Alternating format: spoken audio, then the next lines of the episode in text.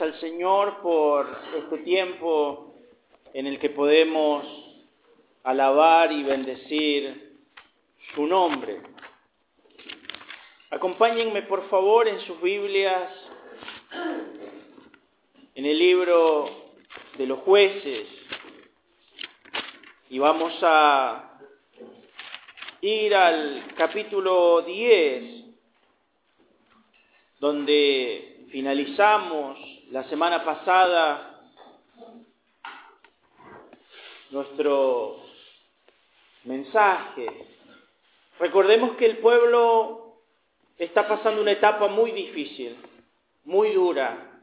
Han sido 18 años de sometimiento a mano de los amonitas, a mano de los filisteos, territorios que antes no habían sido dominados han sido dominados ahora por el enemigo y les ha tomado 18 años darse cuenta de que todo tenía que ver con su mala relación con Dios. Se habían olvidado de Dios, habían dejado de servirle por, por haberlo dejado y habían tomado siete deidades de los pueblos alrededor que les estaban literalmente robando el corazón. Dios los confronta, los lleva a entender que tenían que pedir perdón y el pueblo, estando ahora humillado y en comunión con Dios, está libre para poder recibir la bendición. Permítanme hablarles en esta mañana de un hombre que aparece en el Salón de la Fama de los Héroes de la Fe.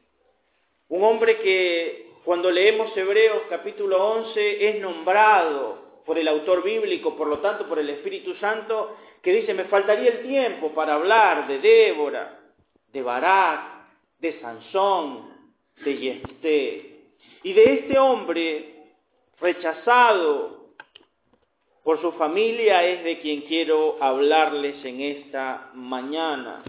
Y que podamos ver algunas características de su liderazgo y cómo el Señor espera que nosotros actuemos también ante determinadas dificultades. Dice el capítulo 10 de jueces, versículo 16, donde nos quedamos, y vuelvo a leer para simplemente volver a tener el contexto, y quitaron de entre sí los dioses ajenos, y sirvieron a Jehová, y él fue angustiado a causa de la aflicción de Israel. Entonces se juntaron los hijos de Amón y acamparon en Galad. Se juntaron asimismo los hijos de Israel y acamparon en Mizpa. Y los, y los príncipes y el pueblo de Galad dijeron el uno al otro, ¿quién comenzará la batalla contra los hijos de Amón? Será caudillo sobre todos los que habitan en Galad. Ahora, repito, ellos están en paz con Dios. Han hecho la paz, han dejado la idolatría, han recibido el perdón del Señor, pero les falta quien los lidere. Le falta un líder que vaya a pelear. El ejército amonita ha cruzado la frontera del Jordán que dividía el Israel del territorio de los amonitas. Han cruzado el Jordán y han entrado al territorio del pueblo de Israel.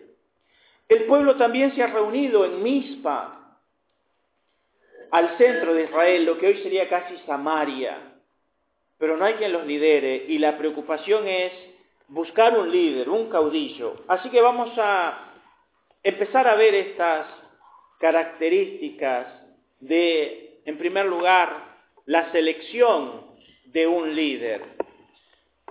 Leamos versículo 1 del capítulo 11. Dice, Jefté, Galadita, era esforzado y valeroso. Era hijo de una mujer ramera y, el padre de Yesté era Galaad.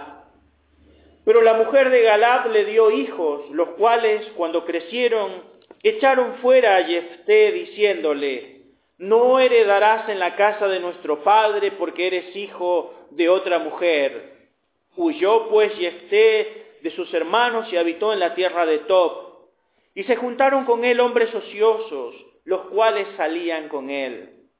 Aconteció andando el tiempo que los hijos de Amón hicieron guerra contra Israel, y cuando los hijos de Amón hicieron guerra contra Israel, los ancianos de Galat fueron a traer a Yefté a tierra de Tob y le dijeron, ven y serás nuestro jefe para que peleemos contra los hijos de Amón. Hoy nosotros conocemos la historia de Yefté desde el libro de los Hebreos y lo, vemos como un hombre de fe. Pero les puedo asegurar que si no hubiéramos tenido ese pasaje y si nosotros empezáramos a ver la historia, seguramente no esperaríamos que este hombre llegara muy lejos. Spurgeon escribió una frase muy interesante. Él dijo, Dios nunca viste a un hombre hasta que lo haya desnudado y no lo sana con el Evangelio hasta que lo haya herido con la ley. ¿Qué significa esto? Antes de Dios usar a un hombre, lo expone y lo hace saberse pecador, para que sabiéndose pecador, la gloria de todo lo que va a suceder no sea de ese hombre, sino de Dios que pone su poder en él. Este hombre, Jefté, literalmente es alguien a quien literalmente parece que nadie quería. Galad, su padre, en algún momento de su vida decide tener una relación extramarital. Se junta con una mujer de quien la Biblia dice en el verso 1 era una prostituta, era una ramera. Sin embargo, Galad lo toma como su hijo y lo lleva a vivir con él junto con su mujer y con sus otros hijos que no sabemos cuántos eran. Y Yesté empieza a crecer en la casa de su padre junto con sus medios hermanos, los cuales parece que siempre lo maltrataban y le recriminaban, porque llega un momento de la adultez donde ya sin pelos en la lengua le dicen, vete, tú no eres nuestro hermano, no te toca la herencia, tu madre no es nuestra madre, no te queremos con nosotros, no vas a recibir nada de nosotros. Y Jefté no tiene otra opción, porque aquí no está la voz de Galaad diciendo, ¿qué les pasa muchachos? Él es su hermano, es mi hijo, se queda, le toca herencia, no hay esa voz paterna. De tal manera que nos dice el versículo 3 que él tuvo que huir.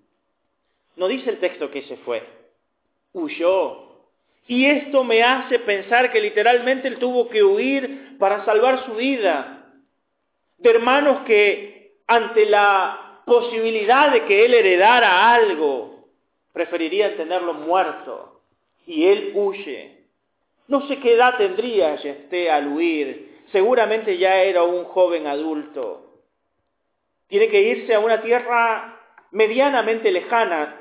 Eh, la tierra de Top no está en la provincia de Galat él se va, emigra a otro lugar y las malas juntas llegan a su vida. Dice el versículo 3 que se habían juntado con él hombres ociosos, los cuales salían con él. Es decir, se había vuelto un merodeador, una especie de asaltante callejero para sobrevivir. Hombres ociosos con él, malas juntas. De pronto pensemos en un momento, ¿quién puede ser este hombre para Dios? Su madre es una ramera, su padre no lo defiende, sus hermanos no lo quieren, lo quieren matar. Ahora está en una provincia alejada del territorio de Israel, que es Galad, y los vagos y ociosos se han juntado con él, de tal manera que se ha potenciado todo y él se ha vuelto un asaltante callejero. ¿Quién diría que este hombre sería el instrumento de Dios? Pero permítanme recordarles algo que dice la Escritura de lo vil y de lo menospreciado, tomó Dios para avergonzar al mundo. Y si nosotros por un momento nos miramos, debemos recordar esto en nosotros. ¿Qué tenemos nosotros mejores que otros? Nada. Y si usted cree que es mejor, recuerde, Dios jamás podrá vestirle hasta desnudarle. Cada uno de nosotros debemos recordar de dónde nos sacó el Señor, de la vida que teníamos en el pasado, como hemos dicho algunos sermones atrás. Él nos libró de nuestra vana manera de vivir, la cual heredamos de nuestros padres. Y nos sacó de ese mundo de idolatría, de rechazo a Dios, nos sacó de ese mundo de vicios, de pecados, de mal vivir, aún en la mejor moralidad que pudiéramos haber tenido. Nuestra vida era una vida sin Dios. Y el Señor nos trajo de muerte a vida solo por su gracia. Estos pasajes que hemos leído nos muestran a alguien literalmente menospreciado por su familia y tal vez hasta por la sociedad entera, ya que nadie en Galat dijo, ¿por qué lo echaron? Simplemente huyó y nadie se acordó de él por mucho tiempo. Pero Dios tenía un plan, como siempre. Dios tenía un plan. El versículo 5 y 6 dice que cuando se levantó la guerra, cuando Amón vino, después de 18 años de gobernarlos, pero ahora con intención de hacer una guerra mucho más grande, estos hombres van a buscar a Yesté, le dicen su familia, ¿eh? los galadistas, su familia, los que lo habían echado, le dicen, ven y serás nuestro jefe para que peleemos contra los hijos de Amón.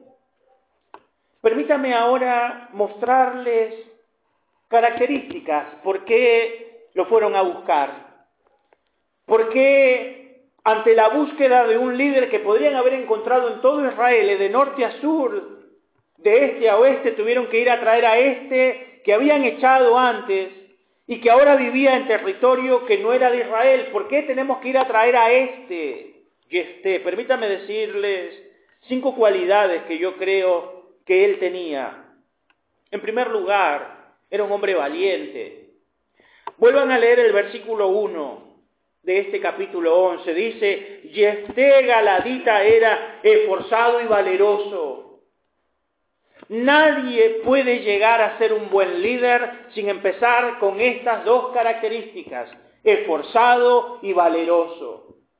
Hermano, quiero recordarle algo, todos nosotros, todos los que estamos aquí, somos líder de alguien. Si usted es casado, usted lidera su hogar, es su labor liderarla, usted es cabeza de hogar, lidera a su esposa, lidera a sus hijos. Somos líderes en el trabajo, a veces tenemos gente a cargo. En la iglesia a veces tenemos gente a cargo, lideramos. Y nadie puede ser un buen líder si no es una persona, primero que se esfuerza. Líderes vagos, nadie quiere tenerlos. Y líderes cobardes, tampoco. Necesitamos líderes que digan sí cuando los demás dicen, hoy no puedo. Y necesitamos gente que se meta en los terrenos difíciles cuando los demás están diciendo es peligroso. Jefté era un hombre, según la Biblia, esforzado y valeroso, pero era más. Era un hombre que en segundo lugar fue resiliente con las cosas que le pasaron. Permítanme leer nuevamente un poco más de esto. Dice este versículo 1 que era hijo de una ramera. Y nos dice la escritura que cuando creció sus hermanos lo echaron. Y él se tiene que ir lejos, a otra provincia, a vivir como un merodeador para sobrevivir. Y tal vez a esta altura él podría estar diciendo, bueno, soy lo que soy porque la vida me tocó mala. Yo no pedí ser hijo de una prostituta. Toda mi vida me recordaron tu mamá era una prostituta. Tu mamá era una prostituta. Tu mamá era una prostituta. Mi padre nunca me defendió, mis hermanos no me amaron. Me echaron, me hicieron huir. Soy un merodeador por la vida que me tocó vivir. ¿No es eso lo que escuchamos a veces? ¿No es eso lo que a veces se dice? ¿Y qué más le puedes pedir? ¿Dónde vivió? Mirá los padres que tienen. Y si bien en alguna etapa esto puede tener una gran influencia, noten lo que dicen los versículos 7 y 8. Y Esther respondió a los ancianos de Galat, ¿no me aborrecieron ustedes y me echaron de la casa de mi padre? ¿Por qué ahora vienen cuando están en aflicción? Y los ancianos de Galar respondieron a Yesté, por esta misma causa volvemos ahora a ti, para que vengas con nosotros y pelees contra los hijos de Amón y seas caudillo de todos los que moramos en Galar. Ellos le dicen, él pregunta, ¿no? ¿Por qué me vienen a buscar ahora? Si ustedes mismos me echaron, ¿Por qué me vienen a buscar ahora si yo estoy aquí porque ustedes me expatriaron, tuve que huir de ustedes? Y ellos le dicen, por esta misma razón, hemos visto cómo sobrellevaste la situación. Hemos visto cómo las adversidades no te detuvieron, estás bien, eres un hombre valeroso, incluso en medio de las cosas que haces has tomado gente a tu cargo, no te quedaste simplemente llorando la desdicha de lo que era tu madre o que nosotros te echamos. Sobreviviste. Así que era un hombre resiliente. Resiliencia significa que salga algo bueno de todo lo malo. Resiliente es aquel que se amolda a las circunstancias. Hermano, todo líder que Dios va a usar tiene que ser una persona resiliente, porque vamos a pasar pruebas y momentos de dificultad y nos van a golpear y golpe a golpe nos tenemos que ir ajustando. Nos tenemos que ir amoldando a las circunstancias y sacando valor de las dificultades que tenemos. Si no, simplemente, imagínese si nadie fuera resiliente en su vida. Esto sería cada domingo un lugar de terapia donde simplemente venimos y lloramos nuestras penas todos juntos. Sin embargo, venimos y aunque a veces lloramos, de a poco vamos diciendo, Dios me ayudó a sobrepasar esto. Y yo ya no soy aquel, soy otro por la gracia de Dios. En tercer lugar, este hombre tenía como característica que era precavido. Versículo 9 y 10 dice, entonces Yesté dijo a los ancianos de Galaad, si me hacen volver para que pelee contra los hijos de Amón y Jehová los entregase delante de mí, ¿seré yo vuestro caudillo? Y los ancianos de Galar respondieron a Yesté, Jehová sea testigo entre nosotros si no hiciéramos como tú dices. Él dice, a ver, ustedes me vienen a buscar ahora porque necesitan un libertador, pero yo me acuerdo que ustedes me echaron. Así que necesito que si yo voy y yo peleo, yo voy a ser el líder de ustedes y ustedes lo tienen que prometer. Hermano, un líder no es alguien imprudente, es alguien que toma recaudos, alguien que hace cálculos, alguien que hace números, alguien que nota el peligro de todo lo que se va a hacer. Así que este hombre era un hombre precavido y buena señal debiera ser para nosotros también caminar en ese mismo camino de tomar ciertos recaudos y precauciones. En cuarto lugar, este hombre tenía una muy buena conexión espiritual. Versículo 11. Entonces Jefté vino con los ancianos de Galat y el pueblo lo eligió como su caudillo y Jefté habló todas estas palabras delante de Jehová en Mispa. ¿Qué hizo? Fue y habló con Dios.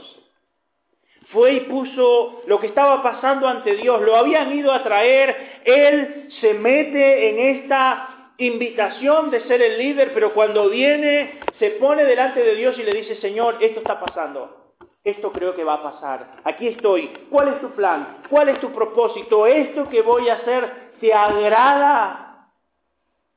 Y lo pone en oración. Lo pone delante de Dios. Dios sea testigo de esto que vamos a hacer.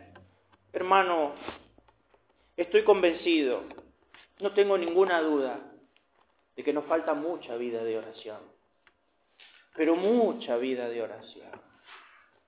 Y vamos a tomar todas las acciones necesarias para tener mejor vida de oración. Porque no podemos caminar si no oramos. Tal vez podemos tener muy sólida la pata de la doctrina, Pero si esa pata doctrinal no se sostiene de la otra pata, que es la espiritualidad que empieza en la oración, estamos rengos. Estamos rengos. Y el que no lo quiera ver, está como aquel que solamente quiere orar y no conocer la Biblia. Están igual de rengos. Necesitamos hacer ambas cosas. Y este es un hombre que no tiene problema de decir las cosas delante de Dios y hablarlas. Por último, la quinta característica que él tiene es que es un hombre de convicciones, porque va a tener que confrontar gente. Dice el versículo 12, y envió Jefté mensajeros al rey de los amonitas diciendo, ¿qué tienes tú conmigo que has venido a mí para hacer guerra contra mi tierra? Lo han traído para pelear. Y él antes de entrar en batalla quiere aclarar las cosas. Y las va a aclarar con quien tiene que aclararlas. Le diré algo, por si alguno aspira al liderazgo en alguna etapa o en algún lugar de su vida. Usted nunca va a poder ser un buen líder si no está dispuesto a confrontar las cosas. Si simplemente usted quiere llevar la fiesta en paz, deje el liderazgo. Porque todo liderazgo nos demanda confrontación. En algún momento un hombre va a tener que confrontar a sus hijos y decir, esto está mal. Aunque eso traiga malestar, los vas a tener que confrontar porque lo que no confrontas hoy será el problema que tengas que solucionar mañana. Y a veces nosotros queremos por alguna razón, creer que solamente se trata de llevar la fiesta en paz, pero no se puede. Esposas deben confrontar a sus maridos, maridos deben confrontar a sus esposas, padres deben confrontar a sus hijos, incluso hijos deben confrontar a sus padres si es que los ven desviándose del camino del Señor. No nos gusta la confrontación y ni hablar de la confrontación en la iglesia. ¿Cómo va a venir el pastor a decirme esto, hermano, si el pastor no te lo dice? ¿Quién te lo ha de decir? Como ya hemos dicho antes y se ha recordado hace poco, el pastor tiene que tener dos voces, una para las ovejas, otra para los lobos. Y a veces va a pasar que vamos a decir cosas muy dulces y otras muy duras. Y son necesarias ambas no se ofenda. Estamos aquí para animar, exhortar, confrontar. A veces simplemente no podemos evitarlo, no debemos evitarlo. Y no podríamos ejercer el liderazgo si es que no tuviésemos la convicción de lo que decimos es palabra de Dios. Yo no le daré consejos, le diré lo que dice la Escritura. Tómelo o déjelo, pero recuerde, las consecuencias serán suyas. Y un día cuando estemos delante de Dios, usted no dirá, nadie me lo dijo, porque se lo habré dicho, tal y como la Escritura lo dice. Este hombre va a tener que pelear. Y en la confrontación hay algunas cosas que él tiene muy en claro. Lo primero es que esta batalla que él va a afrontar contra los hijos de Amón es una batalla por un territorio equivocado. Permítanme leer versículo 13. Él le ha dicho, le ha preguntado ¿no? al rey de los amonitas, ¿por qué quieres pelear conmigo? El rey de los amonitas respondió a los mensajeros de Yefté, Voy a pelear contigo por cuanto Israel tomó mi tierra cuando subió de Egipto, desde Arnón hasta Jaboc y el Jordán, ahora pues devuélvemela en paz, le dice él. Voy a la guerra contigo porque ustedes se apoderaron de mi territorio, les está diciendo este hombre.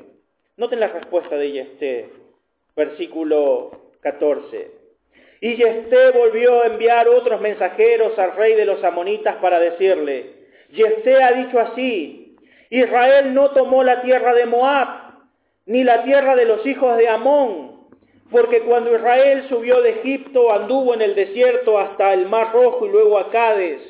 Israel envió mensajeros al rey de Edom diciendo, yo te ruego que me dejes pasar por tu tierra, pero el rey de Edom no los escuchó. Envió también al rey de Moab, el cual tampoco quiso. Se quedó por tanto Israel en Cádiz. Después, yendo por el desierto, rodeó la tierra de Edom y la tierra de Moab, y viniendo por el lado oriental de la tierra de Moab, acampó al otro lado de Arnón, y no entró en territorio de Moab, porque Arnón es territorio de Moab. ¿Qué le está diciendo? Tú me vienes a reclamar el terreno que supuestamente te quitamos cuando salimos de Egipto, y la verdad es que nosotros pedimos permiso para pasar, no nos lo dieron, hicimos una gran vuelta y entramos por otro lado. Nunca cruzamos por tu territorio, nada te hemos quitado. Estás queriendo hacernos la guerra con información equivocada. Estás equivocado. Crees que nosotros hemos tomado tu territorio, pero aquí tengo la evidencia, nunca la tomamos. Y literalmente le está citando todo el relato del libro de números, porque él tampoco lo había vivido, pero estaba escrito, Moisés había dejado escrito el relato, conocía su Biblia, digamos, y le dio la información correcta. Pero permítanme decir más de esto. Versículo 19, y envió mensajeros a Seón, rey de los amorreos, rey de Esbón, diciéndole, te ruego que me dejes pasar por tu tierra hasta mi lugar. Mas Seón no se fió de Israel para darle paso por su territorio, sino que reuniendo Seón, toda su gente, acampó en Jaasa y peleó contra Israel. Pero Jehová Dios de Israel entregó a Seón y a todo su pueblo en mano de Israel y los derrotó y se apoderó Israel de toda la tierra de los amorreos, no de los amonitas, de los amorreos, que habitan en aquel país se apoderaron también de todo el territorio del Amorreo hasta Arnón, hasta Jaboc, desde el desierto hasta el Jordán. Así que lo que Dios, Jehová Dios de Israel, desposeyó al Amorreo delante de su pueblo Israel, ¿pretendes tú apoderarte de él? Lo que te hiciere poseer, quemos tu Dios, ¿no lo poseerás tú? Así que lo que desposeyó Jehová nuestro Dios delante de nosotros, nosotros lo poseeremos. Él dice, a ver, nosotros pedimos permiso para cruzar, no nos lo dieron, hicimos una gran curva y cuando quisimos cruzar hubo desconfianza. Y en vez de dejarnos pasar nos hicieron la guerra. Y si nos hacen la guerra, nos defendemos. Y defendiéndonos, les ganamos. Y ganándoles, tomamos lo que Dios nos dio. Esa era tierra prometida. Dios les había prometido ese territorio y lo tomaron. Y él le dice, a ver, si tu Dios te hubiese dado algo, ¿no lo poseerías? Claro que sí, ahora esto no lo dio Dios, no te lo voy a dar. Y no estoy pidiéndote tu territorio, estamos aclarando el asunto. Pero le dice mucho más. Versículo 26. Cuando Israel ha estado habitando por 300 años a Esbón y a sus aldeas, a Aroer y a sus aldeas, y a todas las ciudades que están en el territorio de Arnón, ¿por qué no las habéis recobrado antes de tiempo? Es una pelea que tiene 300 años de antigüedad, ¿por qué no hicieron el reclamo antes? Tú no estuviste, tus padres no estuvieron, tus abuelos no estuvieron y ahora vienes a decir que esto es territorio. La pregunta es, ¿de quién es el territorio? ¿De quién es el territorio? Porque en esta idea revisionista nos metemos en líos. Porque algún revisionista dirá, bueno, este territorio no es de los argentinos.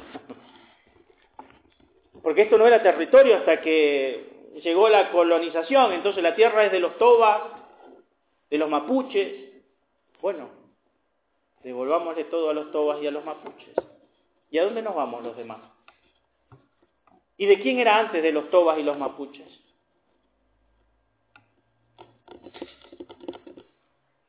¿Cómo resolvemos estos asuntos que tienen años y años y años y años? Él dice, tuvieron tiempo para solucionarlo, 300 años, y ahora pretende solucionarlo. Estamos en un problema.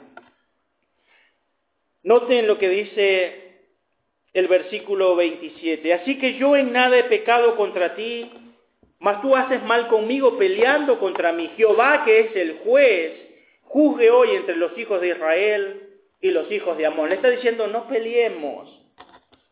Estás queriendo un territorio que no te pertenece y estás reclamando algo que por 300 años nadie reclamó. 300 años no hemos tenido problema con esta línea de frontera, ahora la quieres reavivar. Es como que Perú vaya y le diga a los chilenos, ustedes nos robaron Arica en una guerra y lo vamos a tomar de nuevo. Hace más de 100 años vivimos en paz y hay que vivir en paz con Chile. ¿eh? Vamos a ir, se va a levantar algún caudillo para ganar territorio. Bueno, otro asunto. Versículo 28. Mas el rey de los hijos de Amón no entendió razones, no entendió las razones que Jefté le envió. Y esta gente va a haber siempre. Gente que no entiende razones, que solamente quiere pelear, pelear y pelear. Y hay gente con la cual razonar es imposible. Imposible razonar. Escuchan argumento tras argumento, pero nunca prestan atención. Quieren pelear. ¿Conoce a uno así? Calculo que todos conocemos más que a uno así. Permítame ver cómo Dios proveyó la victoria para este líder. Versículo 29. Y el Espíritu de Jehová vino sobre Jefté y pasó por Galaad y por Manasés y de ahí pasó a Mispa de Galaad y de Mispa de Galaad pasó a los hijos de Amón. Noten cómo este hombre que no quiere pelear, que ha aceptado el desafío, que ha orado, ahora no ve otra cosa que empezar la batalla. Y Dios le da su espíritu en señal de confirmación de que Él va a ser el hombre que Él va a usar. Recuerde que en el Antiguo Testamento el Espíritu Santo no moraba dentro, venía, capacitaba, daba poder, unción, fortaleza, sabiduría. Dios le está diciendo a Yesté, estoy contigo en esto, ¿eh? Toma mi espíritu, estoy contigo, te va a dar fuerza, sabiduría, dirección, estoy contigo, vas a ser el líder que yo quiero. Y dice el pasaje que él empezó a pasar por uno y otro y otro territorio, haciendo que el enemigo retroceda. Literalmente los llevó hasta el territorio de los amonitas, los hizo retroceder toda la frontera y todo el camino que habían ganado tierra dentro de Israel.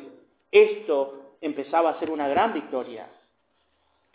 Pero en esta gran victoria tenemos un capítulo difícil, o un par de versículos muy difíciles, y es la promesa peligrosa que hace Jefté. Versículo 30. Y Jefté hizo voto a Jehová diciendo, si me entregares a los amonitas en mis manos, cualquiera que saliera de las puertas de mi casa a recibirme cuando yo regrese victorioso de los amonitas, será de Jehová y lo ofreceré en holocausto. Jefté está teniendo victoria, está avanzando, ha hecho retroceder al enemigo y en un momento, ya en la etapa casi final de la batalla, él siente la necesidad de hacer una promesa, de hacer un voto. El texto hebreo dice, hizo un voto prometiendo y le dice a Dios, si me das la victoria, yo te prometo que cuando yo vuelva a casa, el que me salga a recibir, yo te lo voy a ofrendar como un holocausto, como una ofrenda.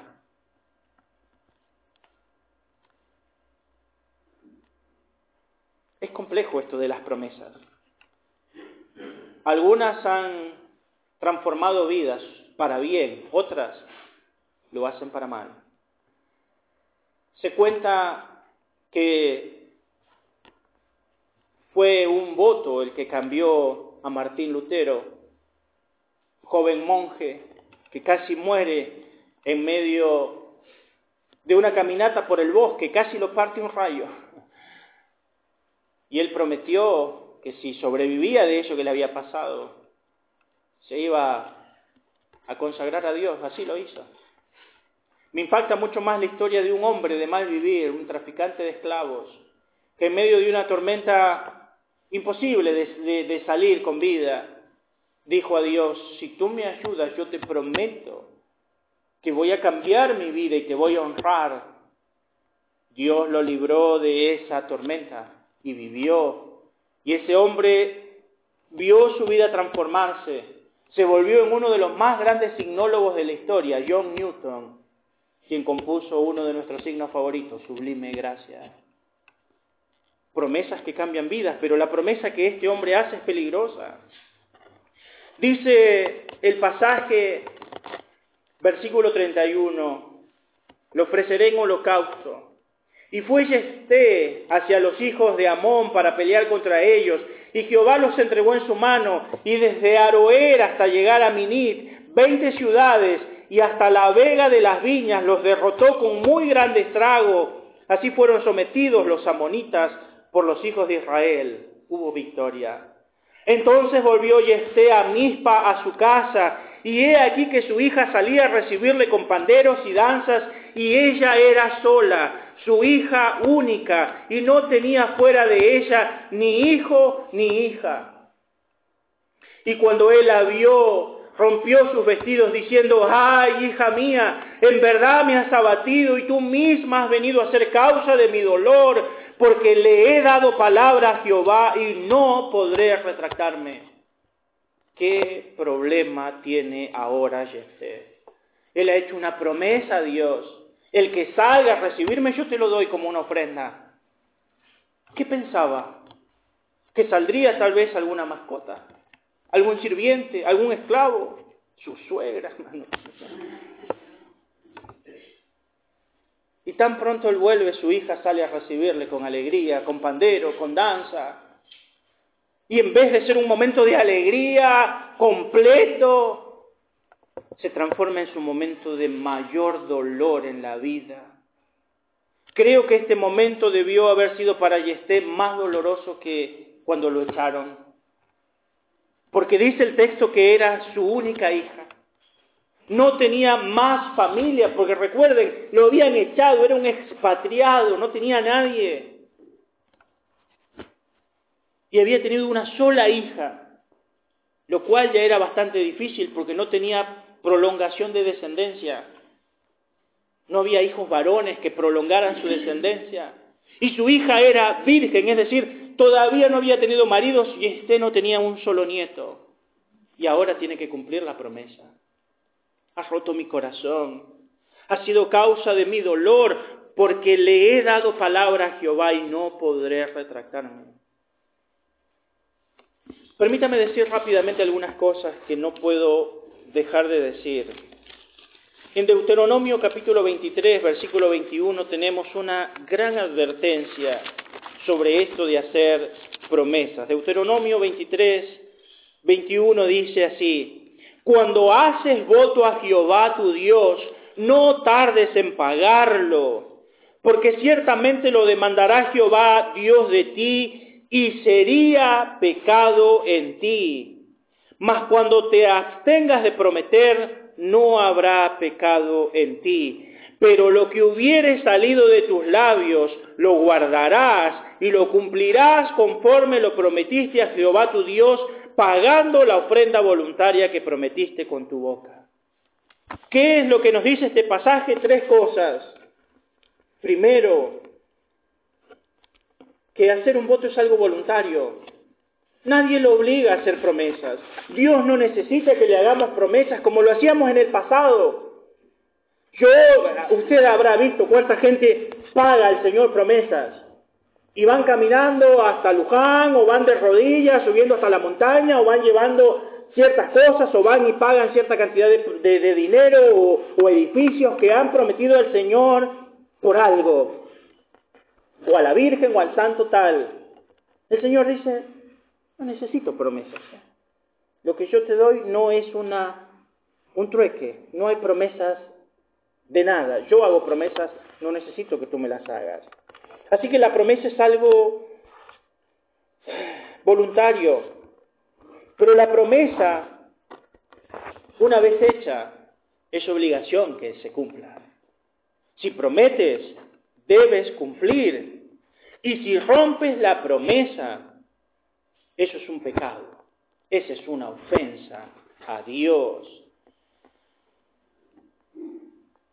En números capítulo 30, versículo 1, anótelo esto para que lo lea luego. Dice, habló Moisés a los principales de las tribus de los hijos de Israel diciendo, esto es lo que Jehová ha dicho, lo que ha mandado, números 31.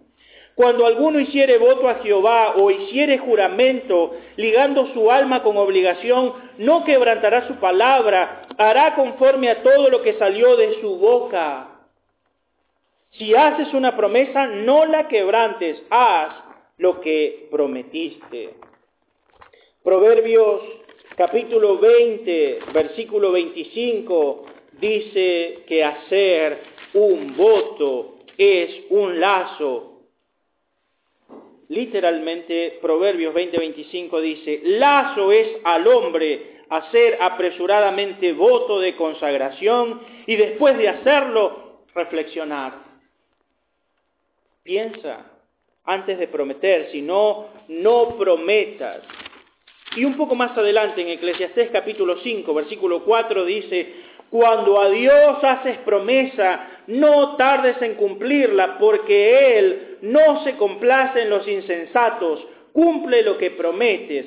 Mejor es que no prometas y que prometas y no cumplas.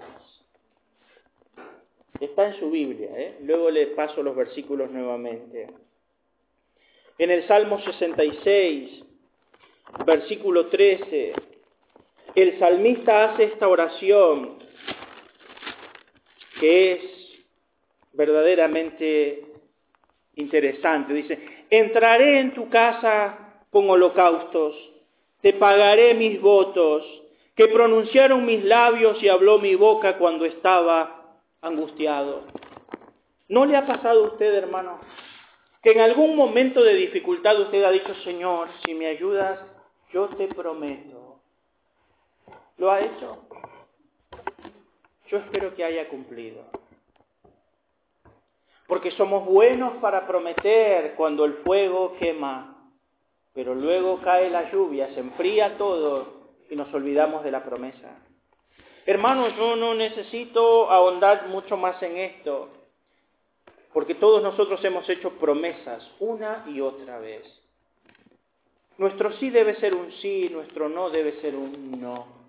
El Señor dice, no juren muchachos, no juren ni por el cielo porque es el trono de Dios, no juren por Jerusalén porque es la ciudad amada, no juren, no juren ni siquiera por su cabeza porque no tienen poder para cambiar ni siquiera el color de sus cabellos, no juren que eso sí sea así, que eso no sea no.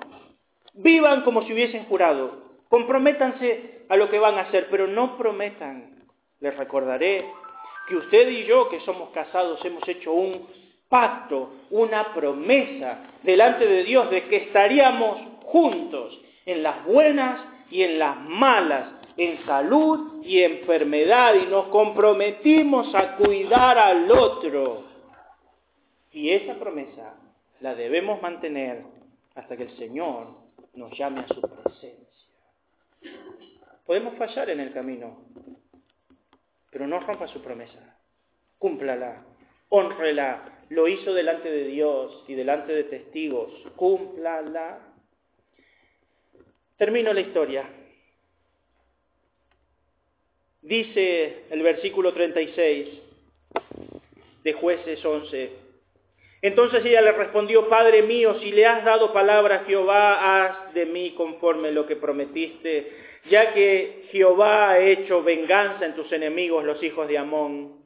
Y volvió a decir a su padre, concédeme esto, déjame por dos meses que vaya y descienda a los montes y llore mi virginidad, yo y mis compañeras.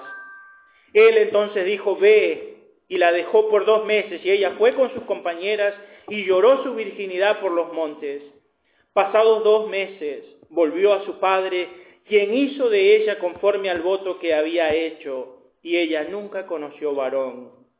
Y se hizo costumbre en Israel que de año en año fueran las doncellas de Israel a endechar a la hija de Jefté Galadita cuatro días en el año.